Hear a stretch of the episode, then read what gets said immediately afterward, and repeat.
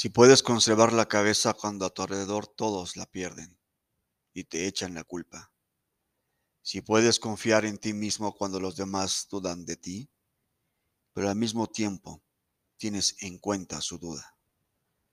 Si puedes esperar y no cansarte de la espera, o siendo engañado por quienes te rodean, no pagar con mentiras, o siendo odiado, no dar cabida al odio, y no obstante, no ensalzas tu juicio ni ostentas tu bondad.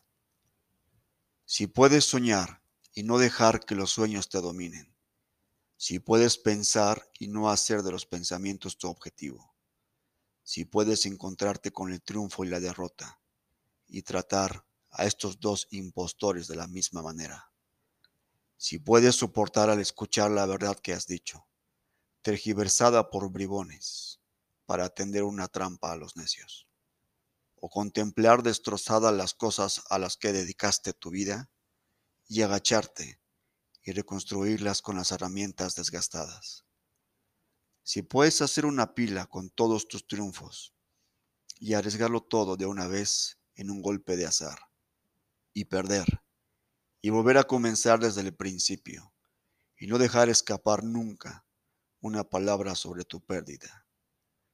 Si puedes hacer que tu corazón, tus nervios y tus músculos te respondan mucho después de que hayan perdido su fuerza y permanecer firmes cuando nada haya en ti, excepto la voluntad que les dice, adelante.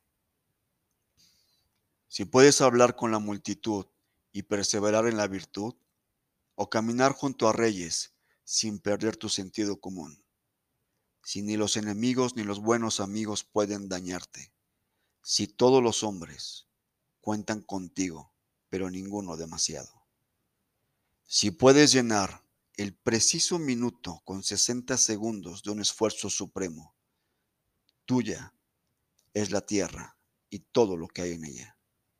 Y lo que es más, será su nombre, hijo mío.